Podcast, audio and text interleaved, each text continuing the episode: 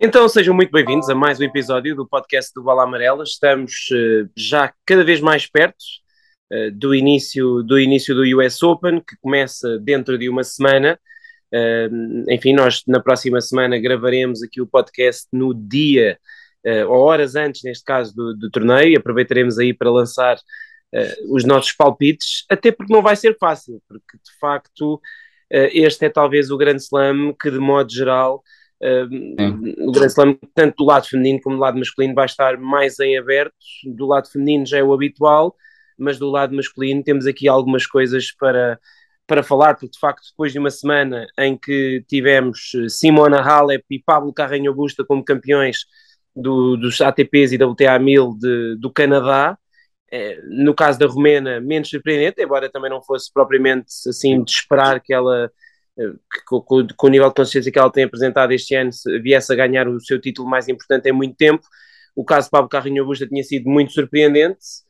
Em Cincinnati tivemos como campeões, uh, enfim, Caroline Garcia, vinda da fase de qualificação, embora ela já estivesse a fazer um percurso de recuperação nos últimos meses, e Borna Choric, de facto, se nos tivessem dito no início da semana que iam ganhar a Caroline Garcia e o Borna Choric, nós chamaríamos seguramente malucos a quem nos tivesse dito isso, e então se tivéssemos sido nós, uh, teríamos sido de facto apelidados de doidos. E é engraçado porque, de facto, quem ousasse, e nós aqui uh, falamos muitas vezes em odds e em apostar, mas quem ousasse em apostar em Borna Choric uh, nos seus encontros todos, tinha saído milionário. E nem precisava de pôr muito dinheiro, porque de facto ele, estou convencido que não seria favorito em nenhum dos seus encontros de facto, fez uma caminhada absolutamente incrível e só para elencar as vitórias antes de passar a bola, de facto ele bateu o Lorenzo Musetti na primeira ronda, o Rafael Nadal na segunda, o Roberto Bautista Agut nos oitavos, o Felix Auger-Aliassime nos quartos,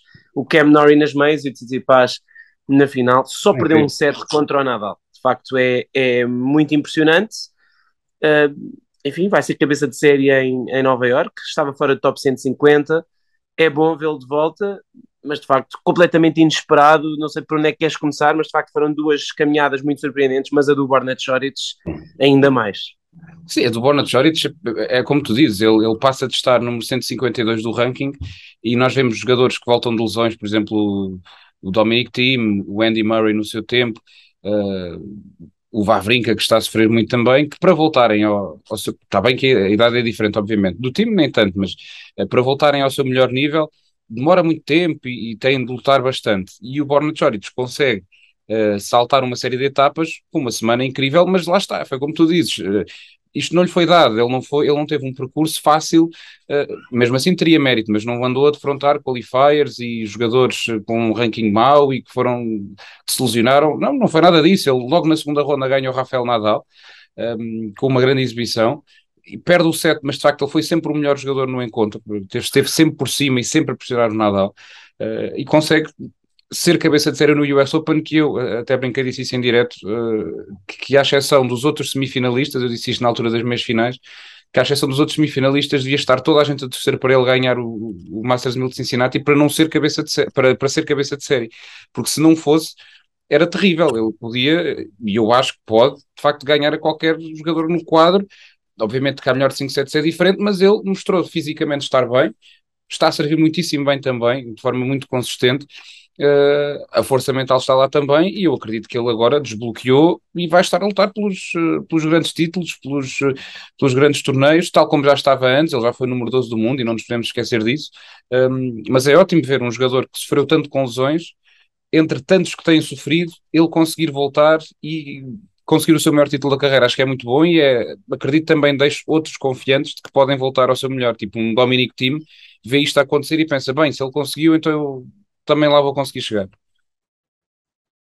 É, é de facto, a, a, verdade é que ele antes, de, antes da lesão eh, nunca conseguiu um título desta dimensão, mas teve semanas obviamente muito boas, uh, ganhou o ATP 500 de Halle em relva batendo o Zverev e o Federer na caminho desse percurso, e também o João Sousa, na altura, curiosamente, em três sets. Não, não nada longe de ganhar.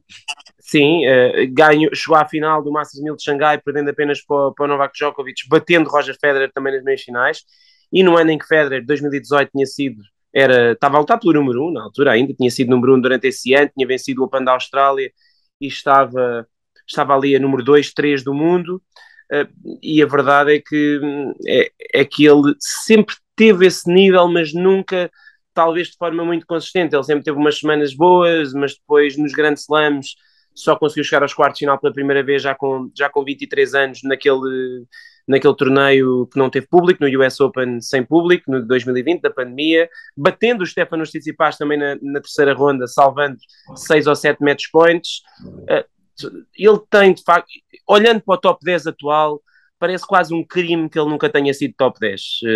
Uh, com Sim. todo o respeito, mas uh, para mim é mais jogador do que Cam Norrie, é mais jogador do que o Berto Urcates, uh, uh, em relação ao, ao Casper Ruud e ao Felix Auger-Aliassime já é um bocadinho mais discutível, mas, mas de facto tem características que fazem com que ele tenha um lugar no top 10, portanto, depois, uhum. olhando em perspectiva, depois de ver o Pablo Carreño Busta, que também já foi top 10 e semifinalista de Grand Slam, ganhar o Masters 1000 ver o Borna Choric ser campeão de Masters 1000 na semana a seguir talvez uh, reduza um bocadinho a surpresa face ao que tinha acontecido na semana anterior. Agora, é surpreendente, evidentemente, pelo momento em que se encontrava. É verdade que falavas aí dos outros que vieram de lesão, é verdade que ele também não voltou de lesão e logo, para logo ser, estar não brilhante. Voltou não voltou neste torneio, claro. Exatamente, ele voltou em março, em Miami, mas eu recordo-me ou Indian Wells, não estou em erro. Uh, exatamente. Depois jogou, o segundo torneio foi em Miami e nesse, nesse segundo torneio foi, ganhou um encontro e levou o Zverev logo aí a três sets. E eu lembro-me de comentar esse, esse encontro dele com o Zverev e achar que ele, para quem tinha estado mais de um ano fora, já estava muito próximo de um nível uh, bastante razoável. Faltava ali só um extra para ele. Ele perdeu vários encontros em três sets, nessa, nesse é. regresso foi muito em três sets. Não? Em terra batida, em terra batida ele, por exemplo, passou uma ronda em Roland Garros, que eu recordo-me, uh, perdeu na segunda, se não estou em erro, portanto ele, de facto, uh, teve ali uh, uma série de bons sinais, ganhou um Challenger, portanto teve essa, ele a certa altura deixou de gastar o seu ranking protegido e foi jogar, foi jogar uns Challengers, inicialmente as coisas não lhe correram muito bem. Perdeu não exatamente, exatamente, perdeu com o Gastão Elis num jogo em que esteve muito perto de ganhar, portanto ele teve de facto alguns ganham uns challengers, mas também teve maus resultados noutros challengers. A época de relva uh, não, foi inexistente para ele, porque eu, se não estou em erro, ele uh, foi obrigado depois, de, depois do challenger também a abdicar de, de, dos torneios de relva devido a questões físicas. Quando voltou, agora. Ele se lesionou-se em Hamburgo, nos quartos finais. E, e, e, depois, exatamente, em Hamburgo estava a fazer uma boa semana, voltou-se a lesionar, exatamente, fez quartos de final aí. Uh, os seus primeiros quartos de final ATP no regresso, mas de facto tem tido alguns percalços, daí que não se esperasse que ele chegasse a, a, a e fizesse isto, de facto. E ele próprio diz que não esperava, diz que antes do torneio estava a treinar mal e que, e que achava que achava que ia perder na, na primeira ronda, diz ele, com o Lorenzo Musetti, e de facto a confiança começou a crescer. É claro que a partir do momento em que ganhas a Rafael Nadal, uh, é normal que depois fiques confiante, se bem que Há aquela espécie de curse que os adversários do Nadal têm, normalmente quando lhe ganham a seguir perdem logo, mas ele conseguiu contrariar isso. Vitória, as vitórias seguintes são muito impressionantes, especialmente porque são diante de três jogadores que oferecem muito pouco: o Bautista, o Felix e o Nori. Uh, são jogadores que, especialmente o Nori numa meia final, um jogador que vinha de ganhar o Alcaraz e que já ganhou o Masters 1000, portanto já passou por essa experiência.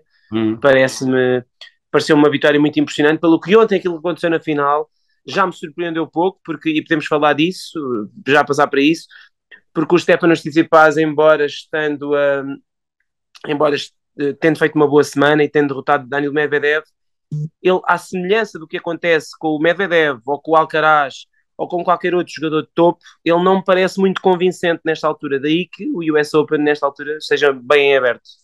Sim, está, está muito aberto e eu acho que é sempre um bocadinho essa questão do Tsitsipas e uh, ele que neste torneio, se o tem ganho, ele vai entrar no US Open na mesma com possibilidades de sair de lá como número um do mundo, ele e outros, e outros quatro. Um, mas se tivesse ganho este torneio, uh, as suas probabilidades aumentavam consideravelmente e até em termos de confiança acredito que sim. Mas, por outro lado, eu acho que há aqui quase um duplo, um duplo efeito que, que esta final dá, que é quase um efeito agridoce na, na, na confiança dos Tsitsipas para o US Open, que é, sim senhor, ganhou a Daniel Medvedev para chegar à final, mas depois falha mais uma oportunidade com, com Borna Choric, que, que mesmo estando a jogar muito bem, teoricamente, Tsitsipas devia conseguir derrotá-lo ou devia encontrar formas de, de ultrapassar. E eu acho que isto vai fazer ainda mais com que o Tsitsipas chegue ao US Open eh, meio desconfiado. E depois, ao lado uh, desta questão do número um do mundo, eles se lhes pergunto, vão obviamente perguntar-lhes isso a, todos uh, nas conferências de imprensa, uh, aposto aqui que vão todos dizer que não pensam nisso, querem é jogar e jogo a jogo e que não lhes interessa que nem olham para o ranking, mas é evidente que isto vai pesar em todos eles. Se calhar é, em quem pesa menos é no caso para o Rude, que precisa de, de, chegar pelo menos à final para ter hipótese e uh, era, era preciso algo perto de impossível para o caso para Rude uh, ser número um do mundo depois do US Open, mas aos outros quatro, ao Medvedev, ao Nadal, ao Tsitsipas e ao Alcaraz, um, eu acho que vai ser muito interessante perceber como é que eles vão lidar com a pressão, porque ela vai ser muita, uh, para o Nadal ainda com a questão dos grandes slams também em cima, mas vai ser interessante. O US Open ainda mais do que é normal, por causa disto vai estar tudo misturado, vai estar tudo ali meio louco, mais o sorteio que pode juntá-los em zonas do quadro, vai ser, acho que vai ser muito giro, não sei o que é que tu achas que, que, pode acontecer, ou se isto vai, se vai mexer com eles ou não, ou se vão conseguir reagir bem, porque no caso do Alcaraz, por exemplo, tem-se percebido que ele está a acusar um bocadinho a pressão desta, de todas estas mudanças que ele está a viver. Sim, eu, eu acho que pesa a pressão de, de poder, de, de perceberem que, que, o quadro está muito em aberto, especialmente se Novak Djokovic não jogar. E hum. nós, enquanto gravamos este podcast, por exemplo, o Zverev desistiu, eh, desistiu do US Open, mas enfim, Zverev nunca seria um fator, penso eu, para o US Open mesmo que jogasse. Acho que seria mais uma questão de, de tentar ser o mais competitivo possível mas o Novak Djokovic jogar é o favorito ao título. Uh, isso faz toda a diferença. Novak Djokovic, se pisar os cortes, se pisar o corte, ele ganhou o último torneio do Grande Slam e por isso, embora não tenha jogado torneios de preparação e a preparação não tenha sido ideal, Novak Djokovic eh, ele tem mais finais em Nova York do que qualquer outro jogador na era Open. É verdade que perdeu nas primeiras três rondas. Sim, é verdade que ele perdeu uh, mais do que ganhou, perdeu 6, ganhou 3 finais de US Open, mas uh, jogou, joga constantemente a final. O ano passado perdeu com o Daniel Medvedev, onde aí sim a pressão estava do seu lado. E este ano uh, não creio que esteja. Ou seja, não. se ele jogasse, parece que não vai jogar, uh, mas pode haver uma surpresa última hora. Se ele jogasse, eu acho que ele seria, por todas as razões e mais algumas, o principal favorito ao título.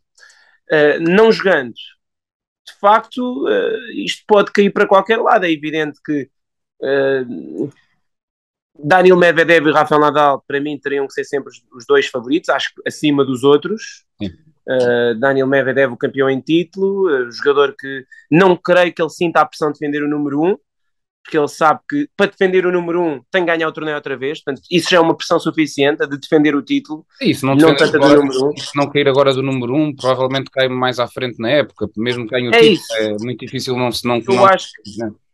eu acho que se, chegar, se ele chegar a uma meia final, uma final do US Open, ele vai estar a pensar tudo uh, menos na defesa do número um, portanto, acho, acho que também não é por aí. E em relação aos outros, também acho que não, uh, porque lá está, porque a menos que, obviamente, imaginemos que Nadal e, e Medvedev perdem na primeira semana, aí sim, aí eu acho que Carlos Alcaraz, Caspar Rude, Stefanos Tsitsipas vão acusar evidentemente a pressão não apenas de terem uma oportunidade única de ganhar um grande slam, mas também de saberem que podem chegar a número um, nomeadamente o Alcaraz e o Tsitsipas, de certo modo também, que estão, que estão pontualmente perto, mas especialmente o Carlitos.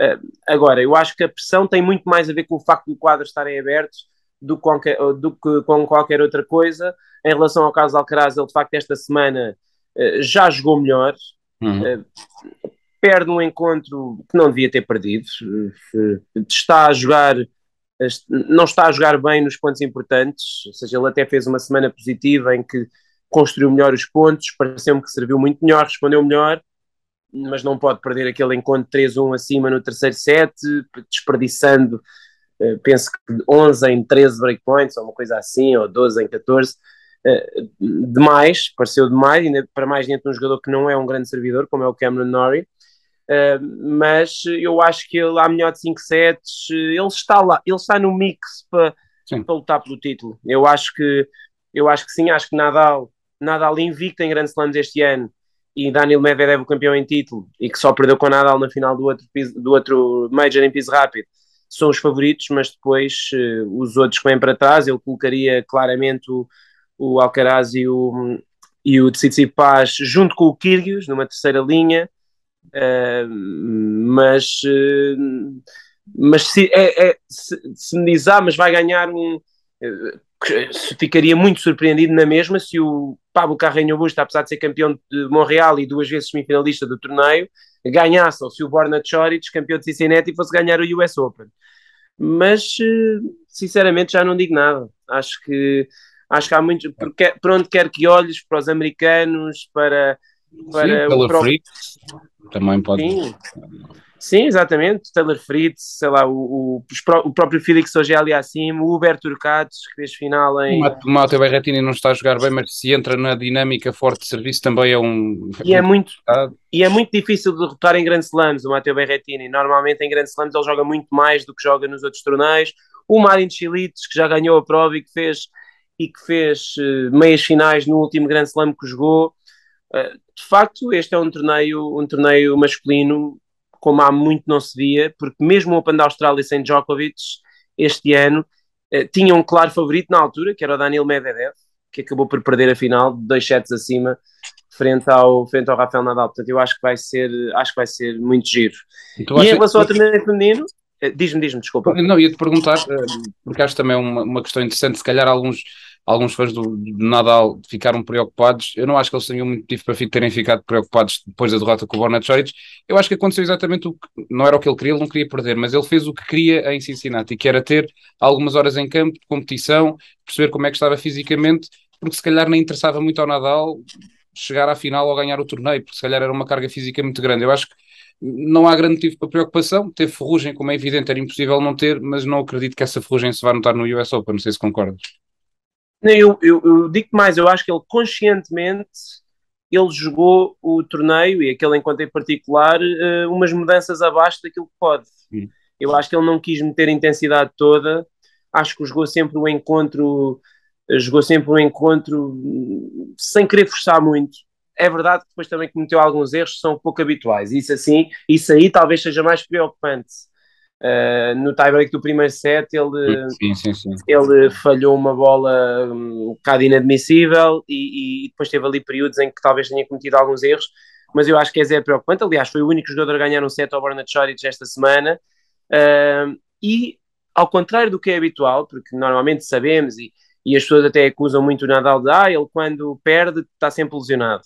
Mas ao contrário do que é habitual com ele, e ele normalmente quando está mal ele queixa-se, ele desta vez não me pareceu muito queixoso nem muito preocupado com o seu estado físico. Ele pareceu-me bastante otimista, ficou a semana toda a treinar em ficou a semana toda a treinar em, em, em Cincinnati, depois foi para o US Open e já lá está a treinar também desde, desde domingo. Uh, e eu acho que ele parte bem para, para o US Open. Acho que se estiver de facto saudável, como ele diz que está, se o pé não incomoda, se o abdominal está recuperado, vai ser muito difícil derrotá-lo e é preciso não esquecer que de facto ele ainda não, ainda não perdeu este ano em torneios do Grande Slam. Eu ainda não fui ver uh, como é que estão as odds, mas se eu uh, tivesse que definir odds numa casa de apostas, eu colocaria o Nadal como favorito, como o mais provável campeão do US Open, sinceramente, ainda que estando, considerando que este torneio está mais aberto do que nunca, mas acho que até por isso, se há um jogador no quadro que tem 22 Grand Slams e se os outros que têm 21 e 20 não vão, Uh, Nadal tem de ser o favorito, sinceramente. Até porque ele tem quatro títulos no US Open. Já ganhou lá, é o, é o seu segundo melhor Grand Slam de longe. Portanto, acho que ele, desse ponto de vista, uh, se estiver em condições físicas, que é sempre a questão com o Nadal, uh, vai estar seguramente na luta pelo título. Olha, estou a ver uma das casas de apostas, curiosamente, aparece em terceiro, atrás do Daniel Medvedev e do Carlos Alcaraz. Não concordo. Não eu concordo. também não concordo. Acho acho, acho que não faz muito sentido, mas acho, acho que mudará também assim que o virem jogar uma, uma, ronda ou duas. Acho que há ainda alguma desconfiança precisamente por causa desta questão da derrota com o Borna Choric, embora, um, embora depois a semana tenha provado que o que o, que o Borna, que aquele, aquela vitória também teve muito a ver com o Borna Choric e não só com o Rafael Nadal. Exatamente. Uh, e isso de certo modo acho que também deve descansar um pouco as hostes e os fãs do, uh, do espanhol. Do, do lado feminino, de facto, tivemos uma tivemos um torneio muito giro, eu acho, porque uhum.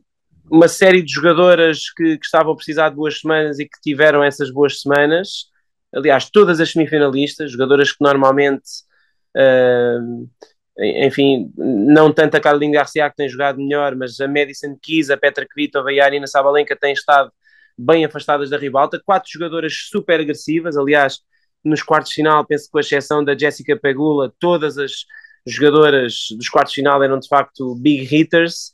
Um, a Petra Kvitova fez uma semana, uma semana incrível, de facto ela uh, a vida de, acho que a carreira dela um dia a dar um bom filme e aqui teve mais um episódio bonito, não conseguiu ganhar, mas de facto perdeu por uma jogadora, a Caroline Garcia, que, enfim, eh, já há 10 anos o Andy Murray dizia que ela ia ser número 1.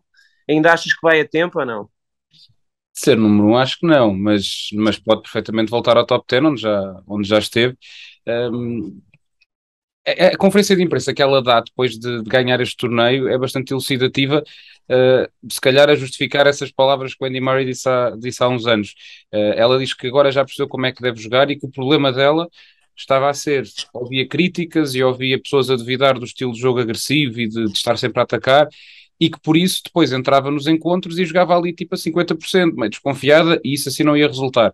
Então ela diz que sabe que vai perder encontros, é óbvio que não vai poder ganhar todos, mas que a partir de agora vai ser sempre assim, sempre ao ataque, ser ela a comandar os pontos, ser ela a dominar os, as trocas de bola, e esta semana foi, foi isso que se viu, em grande parte do, do, tempo as jogadoras não conseguiram jogar com ela, não conseguiram acompanhar de facto este estilo muito agressivo e sempre a carregar, a carregar e a insistir. Um, e, e, já olhando também para o US Open, uh, é mais uma que não me escandalizava que fizesse meias finais e que andasse ali a discutir se calhar as últimas rondas do torneio. Vai ser também, como, como sempre, o torneio feminino completamente em aberto, se calhar ainda ainda mais do que costuma ser, um, com algumas das favoritas a baixarem um bocadinho o nível, como a Igas Fiantec, um, mas acho que, que é muito interessante aquilo que ela está a fazer, o estilo de jogo que está a mostrar. Parece-me que o top 10 é perfeitamente realista, especialmente tendo em conta que ainda no top 10 está uma Garvinha Muguruça que, que não tem ganho a ninguém uh, e que aquilo tem rodado tanto, não parece escandaloso de maneira alguma que ela chegue ao top 10, mas também uh, toco nesse ponto, tu falaste da Petra Kvitova, foi a quadragésima final da carreira, é muito bom ver uh, a Petra de volta a um, a um, palco tão grande, tão importante, e também ela, quem sabe, ela nesta primeira ronda de Cincinnati esteve a um ponto da derrota, depois chegou à final, é outra que se no US Open, com um quadro simpático e se conseguir ganhar ritmo, também se pode tornar muito perigosa, porque tem toda a experiência, sabe o que é preciso para ganhar um torneio do Grande Slam, e são mais nomes, incluindo depois as das meias finais, a Arina Sabalenka especialmente, são mais nomes que podem baralhar ainda mais as contas do, do US Open feminino, que é, que é sempre bom para nos deixar sem saber muito bem o que dizer, em quem apostar ou em quem acreditar, que vai aqui baralhar tudo. É, sabes que eu, eu olho para a Petra Kvitova um pouco como eu olho para a Simona Halep em termos de, de não propriamente a história da carreira, que é um bocadinho distinta, mas há muitas parecenças. Para já tem o mesmo número de títulos do Grand Slam. Uh, a, a Simone Halep, é verdade, foi, foi número um no mundo e, e fechou dois anos a número um, mas a Petra Kvitova fechou quase todos os anos da carreira dela, mesmo depois de ter sido esfaqueada e toda aquela situação, no top 5 ou no top 10. Uh, na pior das hipóteses, ela nunca baixa ali muito do top 20, mesmo nos seus maus períodos. Portanto, é aquelas jogadoras que nós sabemos que de vez em quando ela vai fazer um grande resultado num grande torneio. E, e, que apesar de já ter uma idade avançada, ela tem 31, tal como a Simona, ela é um ano mais nova, a Simona já vai fazer 32 em setembro, mas de facto a, a, a, a Kvitova, ela, nós sabemos que ela tem o ténis para num bom dia ganhar a toda a gente. Hum. E, e, e, tu olhas para ela um bocadinho como é o caso da Simona, e um bocadinho diferente eh, de, se calhar algumas veteranas da própria Vitória Azarenka, que até hoje, enfim, tem um anúncio aí prometido, não sabemos o que é que vai ser, mas, mas a Petra Kvitova, tal como a Simona, ela gosta ainda muito de ganhar e de competir, e isso viu-se esta semana. Sim. É verdade que eh, no caso dela, parece-me que há dias, há dias e há semanas em que ela não consegue fisicamente acompanhar já as exigências do circuito, mas ela nesta semana pareceu muito leve, com muita energia, a servir bem, e pronto, depois de obviamente sobreviver àquele encontro da primeira ronda de match point, de match point abaixo, frente à jogadora que tinha chegado à final no ano anterior, a Jill Teichmann, ela sentiu que podia, eh, que podia chegar longe e de facto é mais uma jogadora, tal como a Garcia, a entrar aqui no mix, porque olhamos depois em volta e as outras duas semifinalistas também, enfim, a Sabalenka voltou a ter uma semana muito desconfiada, mas ganhou, foi ganhando encontros, mas a Madison Keys já foi vice-campeã do US Open e este ano foi semifinalista do Open da Austrália, e nos Estados Unidos é muito difícil de bater.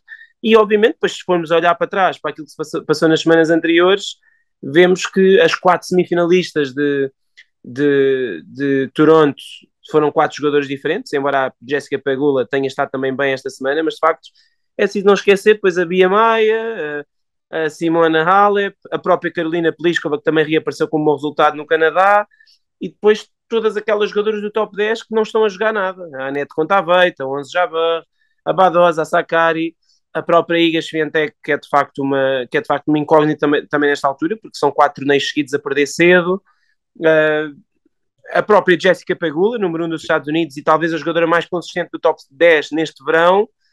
Uh, a Daria que ganhou em San José, e depois a Emma Raducanu, é? que vai defender o título. Uh, obviamente que eu acho que ela não está com nível para o defender, mas que esta semana, e, e acho que é, convém falar disso, sim, sim. esta semana teve a sua melhor semana da temporada, de, arrasando completamente a Serena Williams, a Vitória Azarenka, perdendo no encontro duro e bem jogado com a Pegula. Uhum. Uh, Fala-se muito agora na Grã-Bretanha por causa das bolas, porque este foi o primeiro torneio em Cincinnati que foi jogado com as bolas do US Open, que no caso do torneio feminino são mais leves do que as do torneio masculino, e que os ingleses defendem que isso faz com que a Emma Raducanu eh, pareça menos, pareça menos leve do que aquilo que normalmente é. faz com que a bola dela ande mais eh, não sei se também sentiste isso, mas de facto foi a melhor semana dela este ano. Eu não sei se foi, não sei se foi pela questão das bolas. Uh, tem dado que falar, e a Gasfintec não gosta nada, está, está um bocado revoltada com essa questão. Um, foi claramente a melhor semana e eu acho que aquela vitória com a Serena, que do ponto de vista técnico, digamos assim, uh, obviamente foi muito boa, mas foi muito mais culpa da Serena do que, do propriamente do mérito da Raducana. A Serena não, não esteve no encontro, foi um desastre completo aquilo que foi a exibição da, da norte-americana a EMA aproveitou e bem uh, para conseguir uma vitória importante. Fiquei muito impressionado com o que faz contra a Vika, se bem que a Azarenka também cometeu muitos erros, mas eu acho que pode ter sido um, aqui um ponto de viragem para a Raducano. Não que ela vá ganhar o US Open outra vez, não acredito nisso também, mas acho que pode ter-se de facto soltado ali qualquer coisa que estava bloqueada. Ela também falou disso no fim do, do torneio, tem umas declarações giras a dizer que já está farta de ser passa-bolas, não quer ser mais passa-bolas na vida, agora quer atacar, porque ela olhava para o outro lado da rede, via as jogadoras a arriscar, a bater na bola com força, e ela ficava só à espera do erro, e afinal também quer ela arriscar. E eu acho que tem de ser por aí, ela não pode ficar a ver jogar o resto da vida, vai ter de assumir as despesas, e eu acho que este torneio pode servir para isso. Não acredito que ela ganhe o US Open, mas lá está, se calhar daqui a, não é, daqui a três semanas, estamos a falar, bem, afinal defendeu a, o título no US Open e ganhou na final contra uh, a Amanda Anisimov, não sei, pode acontecer uma coisa dessas, não faço ideia. Um, mas de facto foi uma semana importante para ela e eu acho que uh, com aquelas duas vitórias contra antigas número um do mundo, pode ter desbloqueado ali psicologicamente e quase como um grito de, de, de revolta que ela soltou para, para libertar mais o seu ténis. É, acho, acho que é sem dúvida uma das histórias que, pelo menos na primeira semana do US Open, vai, vai animar o torneio. E mais uma, de facto, das histórias do, do ténis feminino, porque são, são várias e nem sequer estamos a ir, porque ela esta semana lesionou-se à Coco Golf, também, enfim, foi vice-campeã de Roland Garros e muita gente conta com ela para, para chegar longe, às outras americanas, a Amanda Anisimova, curiosamente também se lesionou esta semana. Os americanos nesse aspecto estão com azar, e é evidentemente, eh, vamos ter na primeira semana de, do US Open pelo menos a questão das irmãs Williams para perceber, especialmente a Serena, uh, até onde é que ela pode levar esta, este último torneio da sua carreira. De facto, o torneio, o US Open vai ser muito, muito, muito interessante e acho que as prima, acho que em termos de em termos de interesse, a primeira semana tem tudo para ser a melhor primeira semana de um grande slam em muitos anos. Ah, embora embora não vai ser fácil bater, este ano a primeira semana de Roland Garros, por exemplo, foi muito interessante, uh, com muito bons encontros, com o, o Zverev e o Alcaraz a salvarem match points, com o Tsitsipas a virar 2 sets a 0 na, na primeira ronda, eh, na segunda ronda, ou na primeira, já não, com o Musetti na primeira, mas, eh, mas o US Open vai ser, vai ser muito interessante, eu penso, tanto no feminino como no masculino, acho que vamos estar aqui uh, a olhar para o quadro, que sai quinta-feira, e a pensar, caramba, tantos, um, tantos encontros bons logo na primeira e na segunda e na terceira ronda e tantas histórias uh, diferentes para contar. De facto, vai ser, vai ser muito, vai ser muito interessante. Não sei, assim, para concluir, o que, é que, o que é que esperas eventualmente que esta última semana possa trazer. Temos a questão, obviamente, do Novak Djokovic, que acho que vai ser, vai ser a grande questão para os próximos dias. Eh, dentro do corte, eh, temos pouca coisa a acontecer. O João Sousa e o Francisco Cabral a competirem em Winston Salem, onde está eh, o Dominic Thiem a jogar em piso rápido pela primeira vez. Eu penso que desde já estou meio perdido, mas desde o início de 2021, coisa assim. Sim, sim, sim, sim. Eh, de facto, eh, vamos ver como é que ele vai aparecer, mas, eh, mas de facto, esta, estes, os próximos dias vão ficar marcados pelo sorteio, pelo qualifying, obviamente pelo sorteio, e pela questão de perceber se o Novak Djokovic pode jogar ou não. Sim, é o, é, toda a gente quer saber, ainda não desistiu, portanto ele vai mantendo essa esperança. Eu, eu, confesso que acredito muito pouco que isso possa mudar. Eu acho que se fosse para mudar já tinha mudado. Não estou a ver isso a acontecer, mesmo em cima do torneio. Afinal, ser autorizado ele entrar nos Estados Unidos estava a parecer tudo demasiado de filme para, para acontecer. Um, e também acho que ele não acredita muito que, que isso poderá tornar-se realidade. Um, de resto, esta semana pode ser importante para alguns jogadores. Falaste do Dominic Thiem, um, que vai jogar com o JJ Wolf, depois pode apanhar o Igor Dimitrov e será importante, eventualmente, para ele perceber o seu nível em piso rápido e ganhar aqui um pouco de confiança a caminho do US Open. A mesma coisa para o João Sousa, que tem um quadro até simpático em Winston-Salem, um, onde pode, se calhar, ganhar um par de encontros que também o ajuda a ir mais embalado para, para Nova York.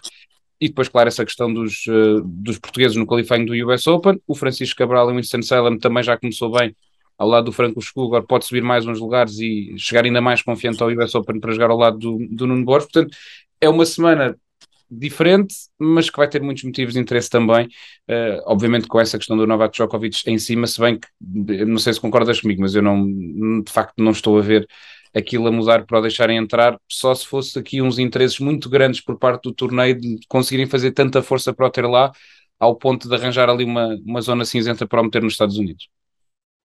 Sim, eu, eu, acho que a única coisa que o pode fazer entrar é de facto a prometida alteração e alívio nas regras acontecer até segunda-feira, porque, porque, houve de facto esse anúncio de que uh, nas próximas semanas uh, pode haver um alívio da, da entrada no país para cidadãos estrangeiros não vacinados, uh, mas é claro que eu acho que nenhuma lei vai mudar por causa de Novak Djokovic. Se isso acontecer será, será uma coincidência. Agora, enquanto ele estiver, eh, enquanto ele estiver na lista, enquanto ele estiver hum, dentro do, dentro do quadro, temos que continuar a contar com ele dentro até que de facto ele se veja impossibilitado, ele seja impossibilitado de mesmo de viajar para, para, para, o, para, o, para o país, porque neste momento não tem essa possibilidade.